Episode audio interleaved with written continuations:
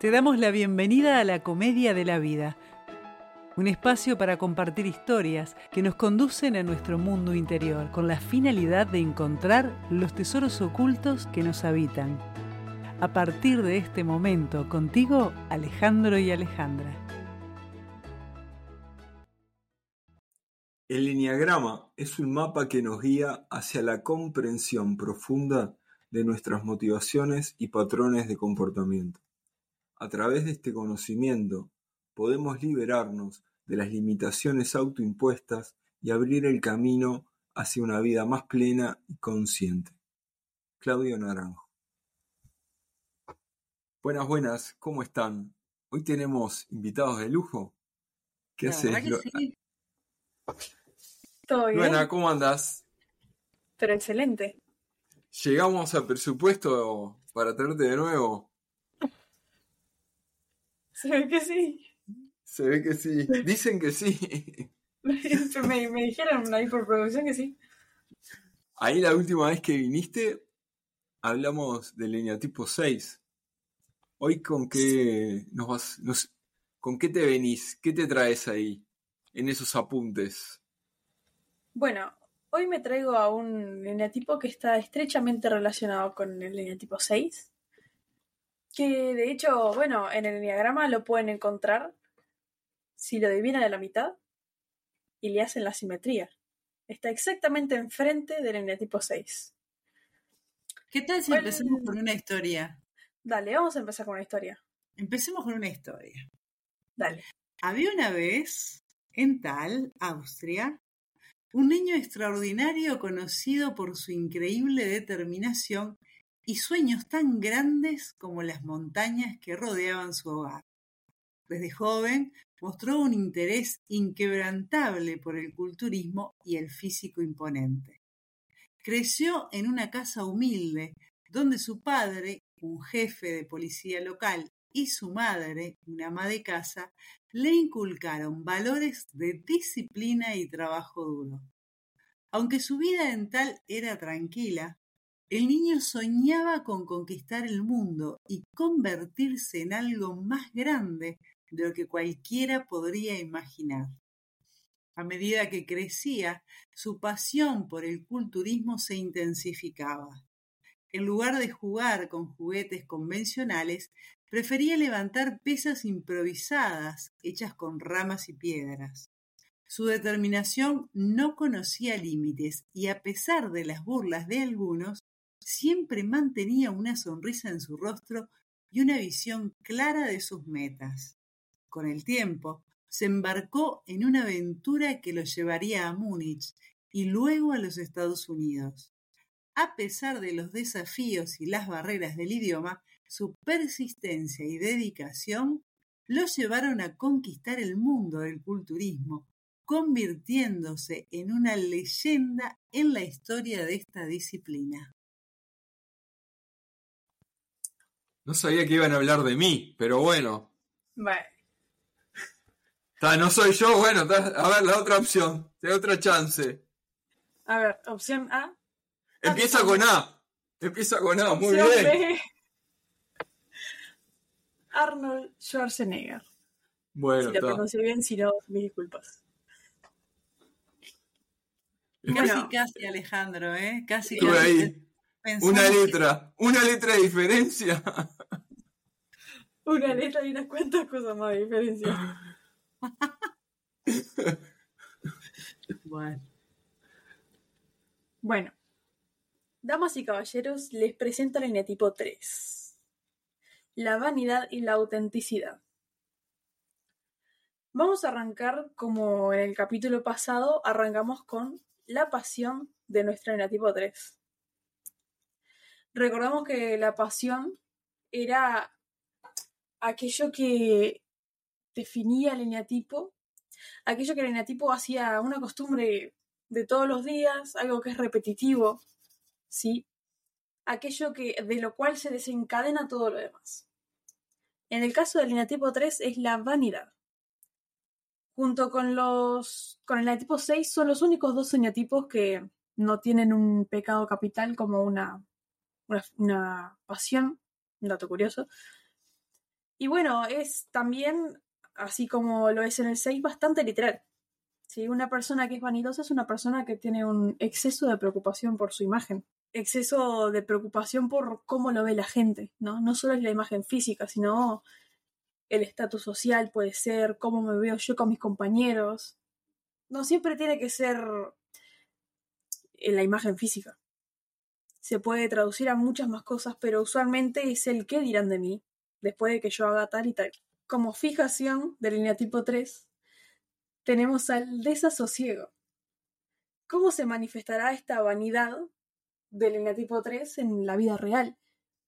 Bueno, tenemos que la fijación es el cómo y de qué forma se puede ver fácil la pasión de cada eneatipo. La vanidad del eneatipo 3 se va a manifestar con un desasosiego de la realidad y de la imagen. Una forma más fácil de entender esto es que al eneatipo 3 no le importa la realidad. Lo que le importa es lo que la gente vea de la realidad. Entonces, eh, acá vamos a hacer un, me parece que un paréntesis, porque cuando nosotros eh, entiendo que hablas de la imagen, te referís realmente a cómo los demás, los demás ven al eneatipo 3. Porque en el caso de Arnold Schwarzenegger coincide que todo lo que él hace además tiene que ver con su imagen física. Por supuesto. Entonces no es solamente lo que los demás eh, piensen o vean de mí, sino que además él específicamente se hace famoso cultivando su físico, ¿no? Entonces acá tenemos una doble situación, me parece a mí. Y yo diría que hasta triple, porque si, si recuerdan, Arnold Schwarzenegger creo que llegó hasta ser político, o sea, rubro que encontró, rubro en el que perfeccionó su imagen. Gobernador de California fue. Ahí está, gobernador de California. Arnold es un ejemplo perfecto para el tipo 3 porque aparte es extremadamente conocido, ¿no? Por esa dedicación que tuvo. Realmente se quiso comer al mundo y se lo comió. Llegó a ser actor de todos lados. A mí me pasa que todos los eneatipos 3 que yo conozco es como que lo que tienen ganas de hacer o lo que se proponen hacer es increíble, pero lo hacen bien tienen como esa peculiaridad, ¿no? Y en el caso, nosotros ahora estábamos hablando de la fijación eh, y particularmente en este ejemplo dijimos que la fijación del neotipo 3 es el desasosiego.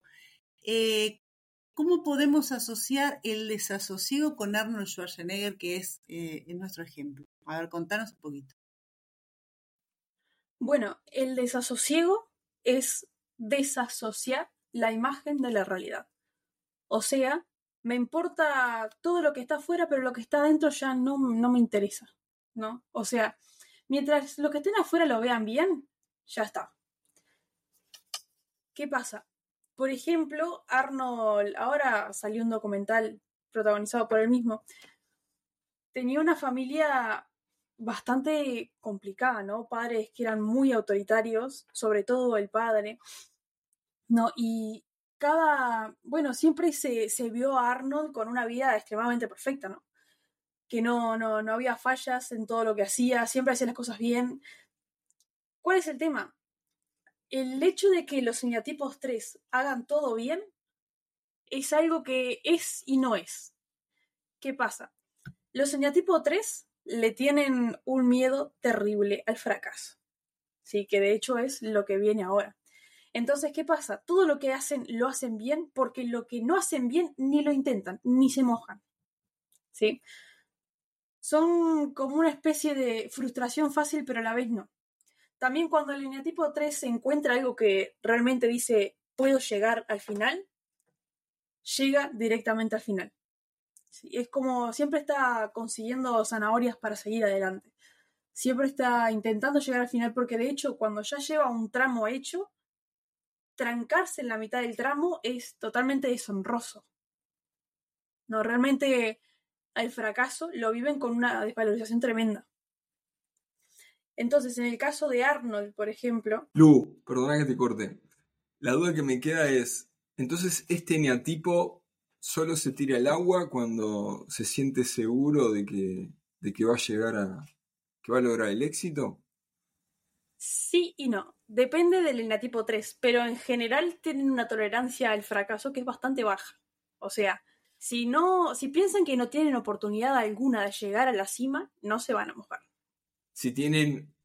Porque, a ver, yo los que he visto son todos exitosos en, en su rubro, ¿no? Entonces, donde tiene, donde ven una posibilidad, se aferran a ella y le meten por adelante.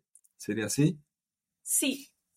Hay, a ver, hay, hay eneatipos 3 y eneatipos 3, ¿no? Hay algunos que, que, ponen la vara altísima, que se van, son realmente soñadores, y hay otros que no tanto, que con llegar a, a estar por encima de la media ya les es suficiente. No, eso ya depende un poco más de, del contexto y de, bueno, lo soñador que es el, el eneatipo 3. Hay algunos que son más propensos a y hay otros que no lo, no lo son tanto.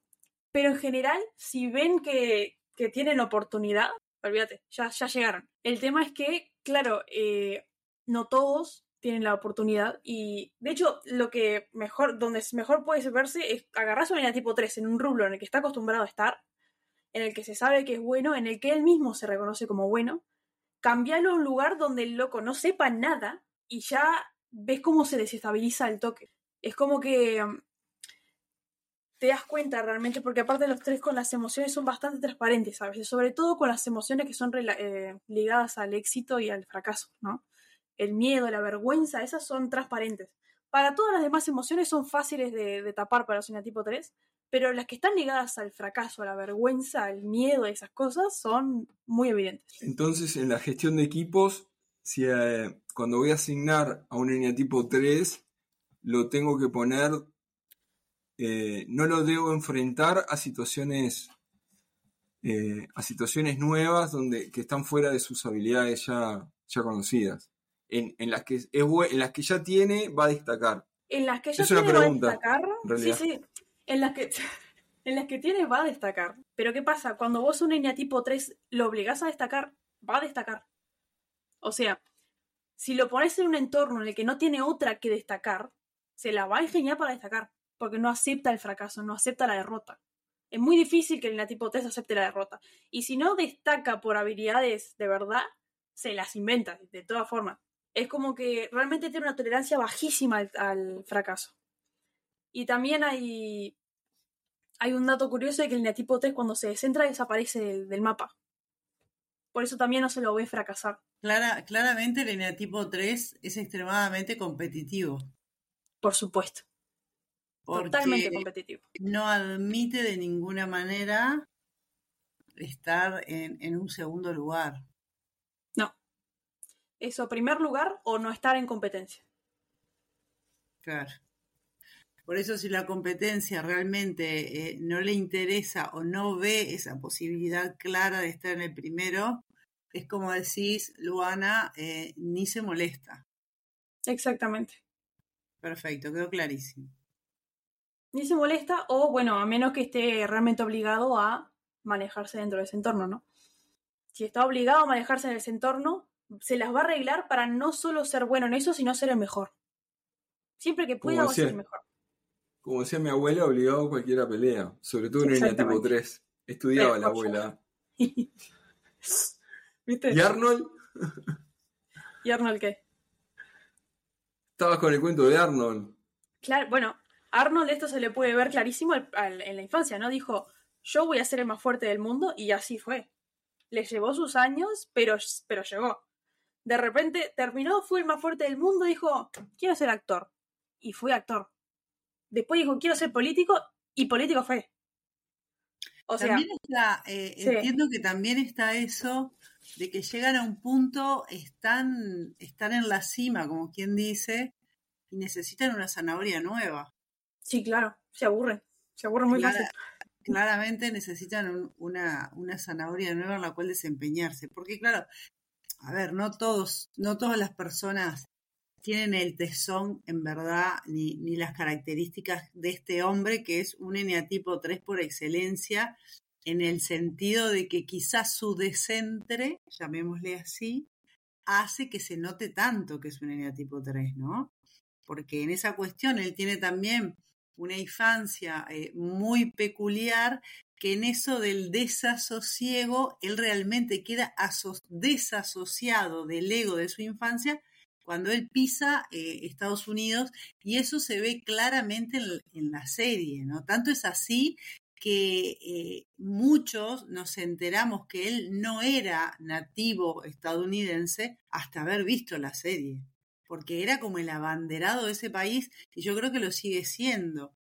Entonces, tanto se desasoció de su ego y de su, de su estructura inicial, que claro, ese país, como él lo dice también en la serie, ¿no? Que también le dio todo. Todo lo que él es, lo conocido que él es, es como le pasó por eh, saltando las diferencias, ¿no? Eh, como le pasó a Gardel con Argentina. Nosotros no podemos dejar de reconocer que Gardel es Gardel por lo que vive en, la Argentina. Nació en Uruguay, sin duda, pero la figura conocida mundialmente se construye en un país diferente. Y bueno, un poco lo que le pasa a Arnold es, es lo mismo, ¿no? Es una situación análoga. Totalmente. Bueno, volviendo al centro y al descentre que habías mencionado, es interesante ver que el eneatipo 3 es de los que centrados y descentrados se vuelven totalmente irreconocibles. A veces pasa que los eneatipos, cuando se centran y descentran, bueno, adquieren sí una actitud diferente, pero el eneatipo 3 es de los que más se nota cuando está muy centrado y muy descentrado. ¿Por qué? Porque su piloto automático se rompe totalmente. Cuando el eneatipo 3, bueno, el, eneatipo 3 se descentra al eneatipo 9. Recordemos que cuando un eneatipo se descentra, adquiere ciertas características, ciertos hábitos, ciertos parecidos con un determinado eneatipo, ¿no? Que cuando se descentran, bueno, suelen ser negativos y cuando se centran, positivos. En el caso del eneatipo 3, cuando se descentra, se nos va al eneatipo 9. ¿Qué es el 9? Es la pereza, el descuido de uno mismo. Cuando el eneatipo, el eneatipo 3 cuida su imagen a más no poder. ¿Sí? Siempre se lo ve impecable en el rubro en el que está, ¿no? Pero usualmente no tiene un pelo fuera de lugar. Cuando ustedes anden por la calle y de repente tiene una persona, un amigo que es eneatipo 3 y le ven un pelo fuera de lugar, se tienen que empezar a preocupar. ¿Por qué? Porque el eneatipo 3 cuando se descentra, se descuida, se encierra, se aísla, se, o sea, pierde el, cuidado por su propia imagen y por sí, por sí mismo, ¿no? Ya, ya se rinde. Esa es la, verdadera palabra. Cuando el enatipo 3 está descentrado, se rinde. Y eso, bueno, es un nivel muy bajo de, del enatipo 3, pero ya realmente se rinde. Es como que la energía del enatipo 3, a medida que se va descentrando, va siendo cada día más competitivo, más competitivo, más, más con, con desquicie por ser el mejor, cada día más alto, ¿no? Llega a buscar eh, excusas de todos lados y hasta se vuelve cada día más mentiroso. Y bueno, a medida que se va acercando, al final llega un pico en el que se hunde y se rinde. Cuando el enatipo 3 se dejó de pelear, es porque está en el nivel más bajo del descentre. Se vuelve realmente irreconocible. Y bueno, entre más este, descentrado está el enatipo 3, también más, más histérico se vuelve, más peleón, más. es como más enojón, ¿no? Pelea por todos, este, hasta puede llegar a llorar por cualquier cosa. Es como muy, se vuelve muy histriónico. Y bueno, por el otro lado, cuando el eneatipo 3 se centra, se centra el eneatipo 6. ¿Qué es el, el eneatipo 6? Es el leal.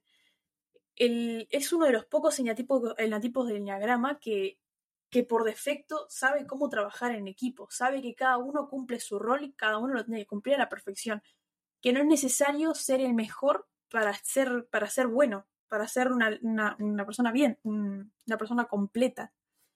Sabe que no es necesario estar en la cima, que puede estar tranquilo sin, sin estar allá arriba. Entonces, cuando el enatipo 3 se centra en el enatipo 6, lo que hace es bajar un poco la vara y vivir la vida un poco más despacio, tranquilo, con un poco más de prudencia, un poco más, menos de, impulsividad, siendo un poco más leal a la realidad y no a la imagen, empieza a ver la realidad, ya no es solo ver ver lo que está afuera, empieza a ver hacia adentro realmente y a cambiar y se empieza a sentir, a sentir que el eneatipo vale por sí solo y no por hacer cosas. Aclaremos también que el eneatipo, el eneatipo 3 es camaleónico, es el camaleónico del eneagrama y además por esa condición también es el mentiroso del eneagrama. ¿Podrías explicar esto un poco mejor? Como habíamos dicho antes, la fijación del eneatipo 3 es el desasosiego. ¿Qué pasa? A mí, me a mí imagínense que yo soy un eneatipo 3. A mí me, me interesa muchísimo más la imagen que lo que es la realidad. ¿no? Entonces, ¿qué me importa a mí si la imagen es real o no? ¿Y qué pasa? El eneatipo 3 se cree que todos piensan lo mismo. Entonces, claro, es como una mentiguita blanca, ¿no? Siempre que se puede maquillar un poco la realidad, lo va a hacer. No es como que... Tampoco es... No siempre son mentiras directas, ojo.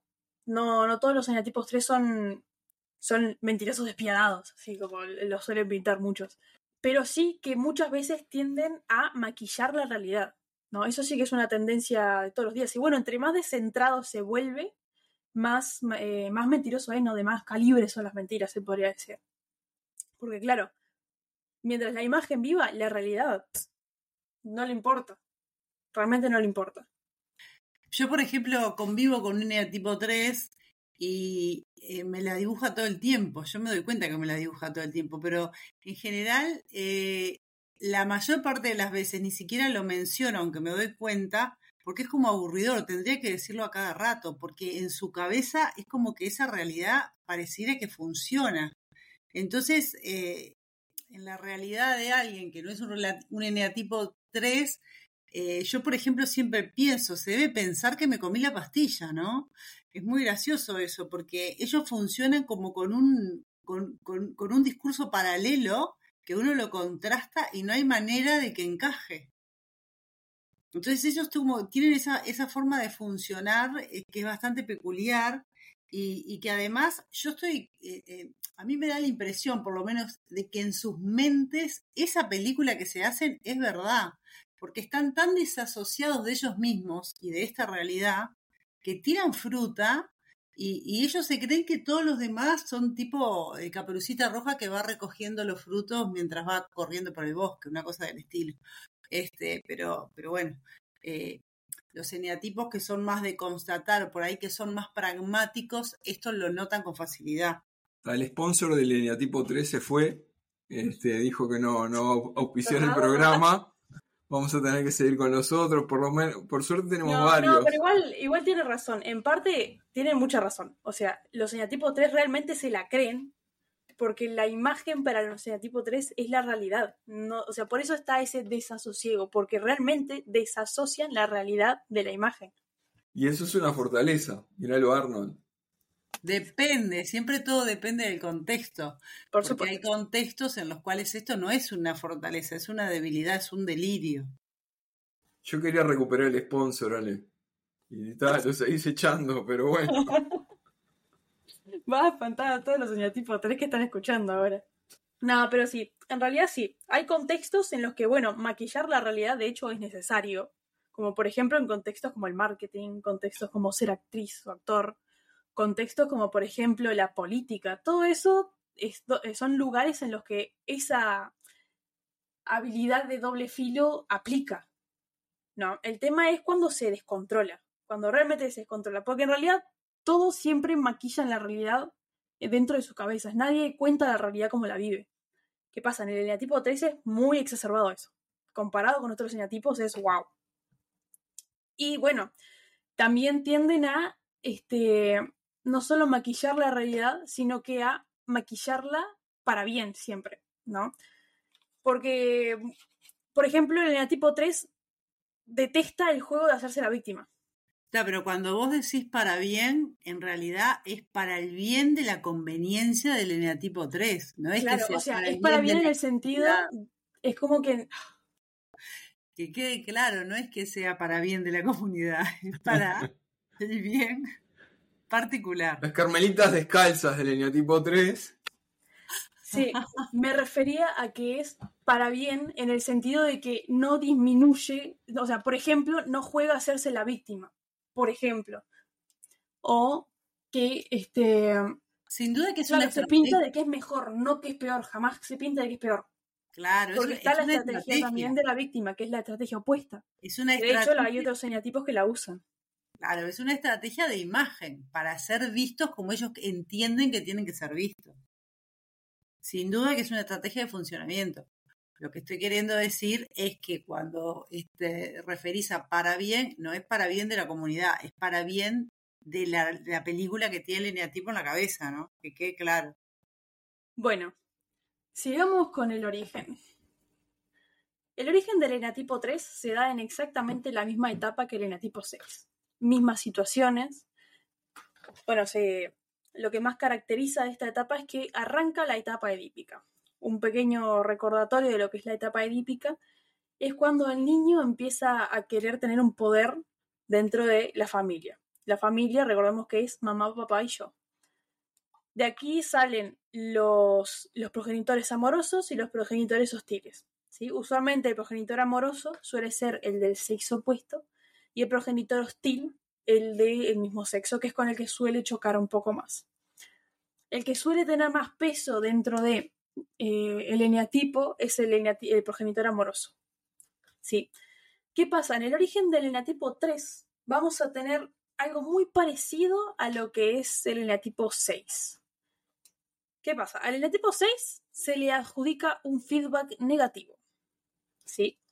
Cada vez que el eneatipo 6 hace algo, se le da una devolución negativa. No sabes hacer esto, sos un banana, esto no es así, esto no es así. En el eneatipo 3 es algo parecido, pero al revés. Siempre se le dice, "Mm, muy bien, te salió esto muy bien, no sé qué. Esto está muy bien. Pero hay una exigencia atrás, ¿no? Siempre hay un, uy, te salió muy lindo, pero te podría haber salido un poquito mejor.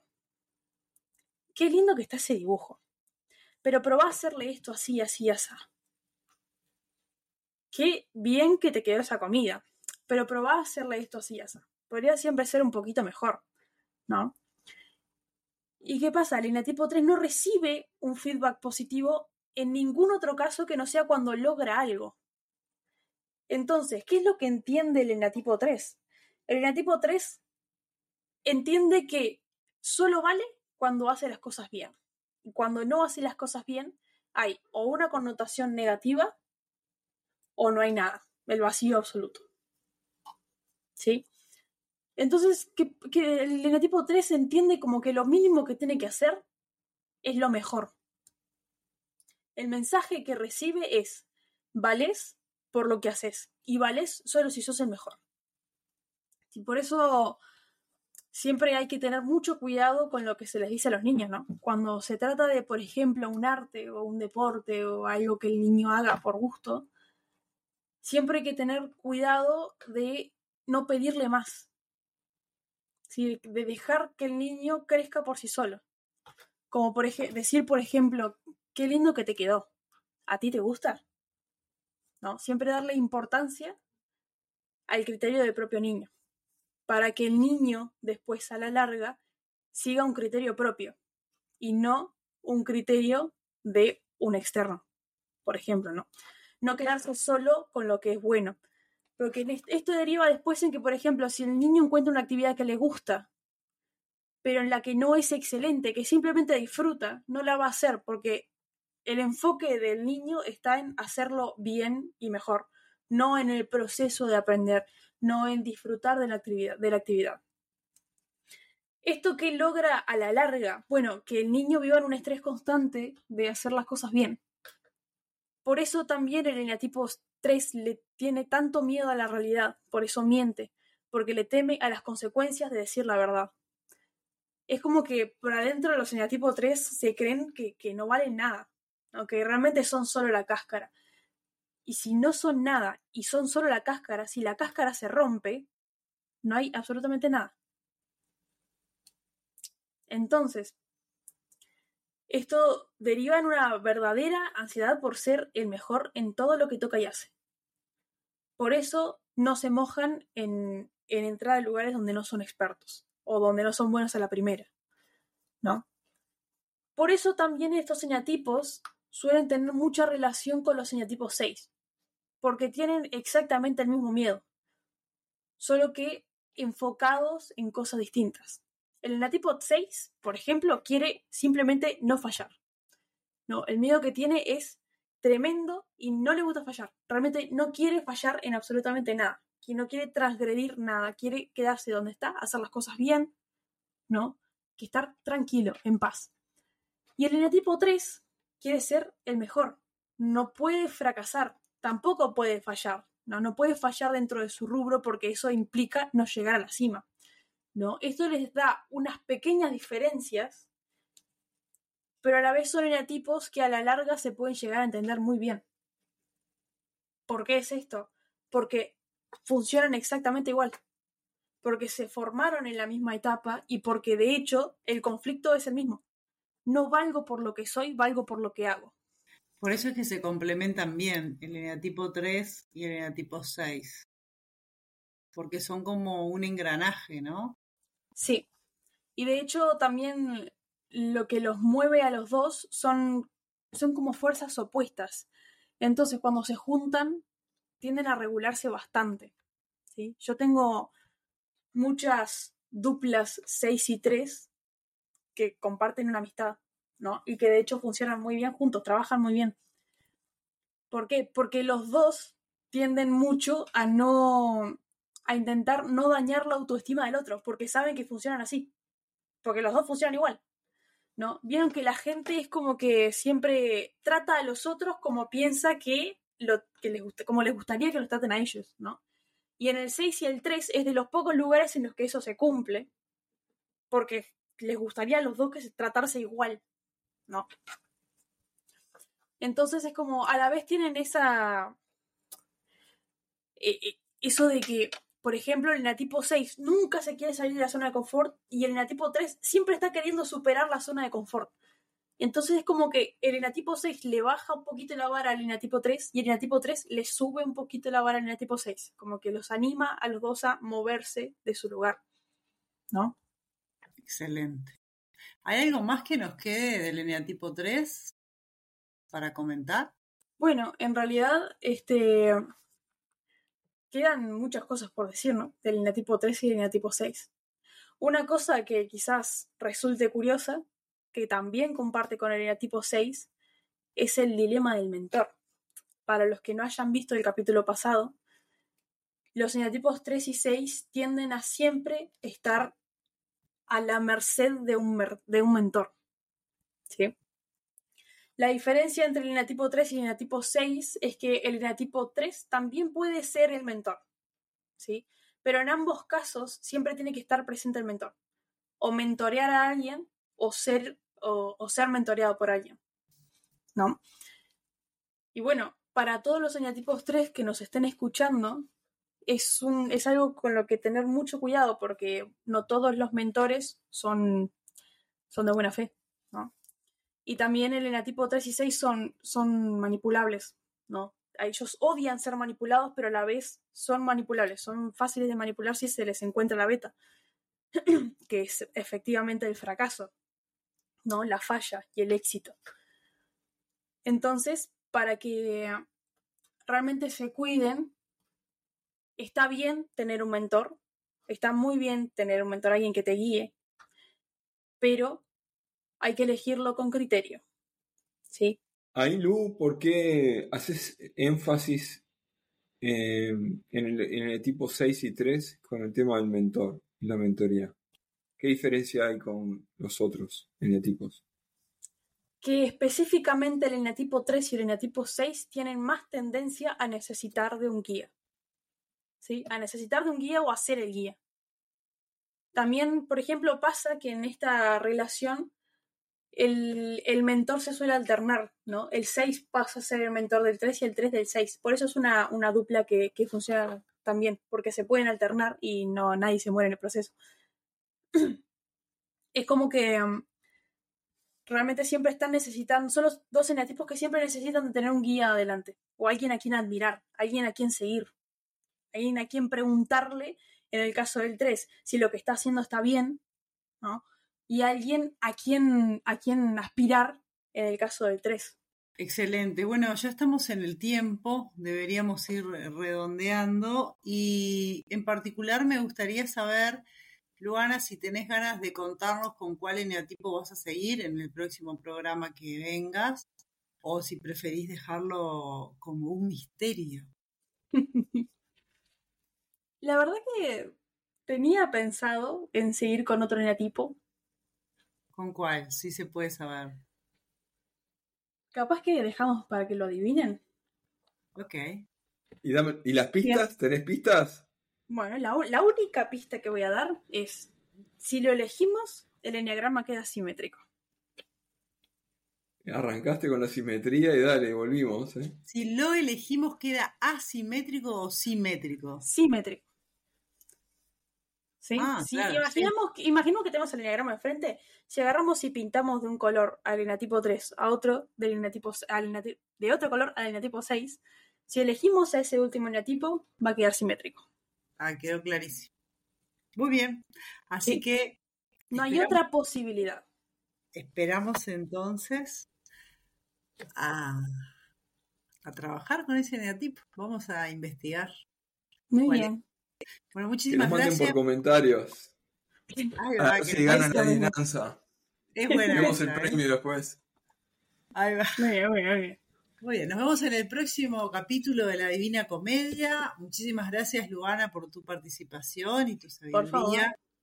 Esperamos que nos hagan comentarios, nos den un like, nos ayuden compartiendo este programa y todos los que les guste.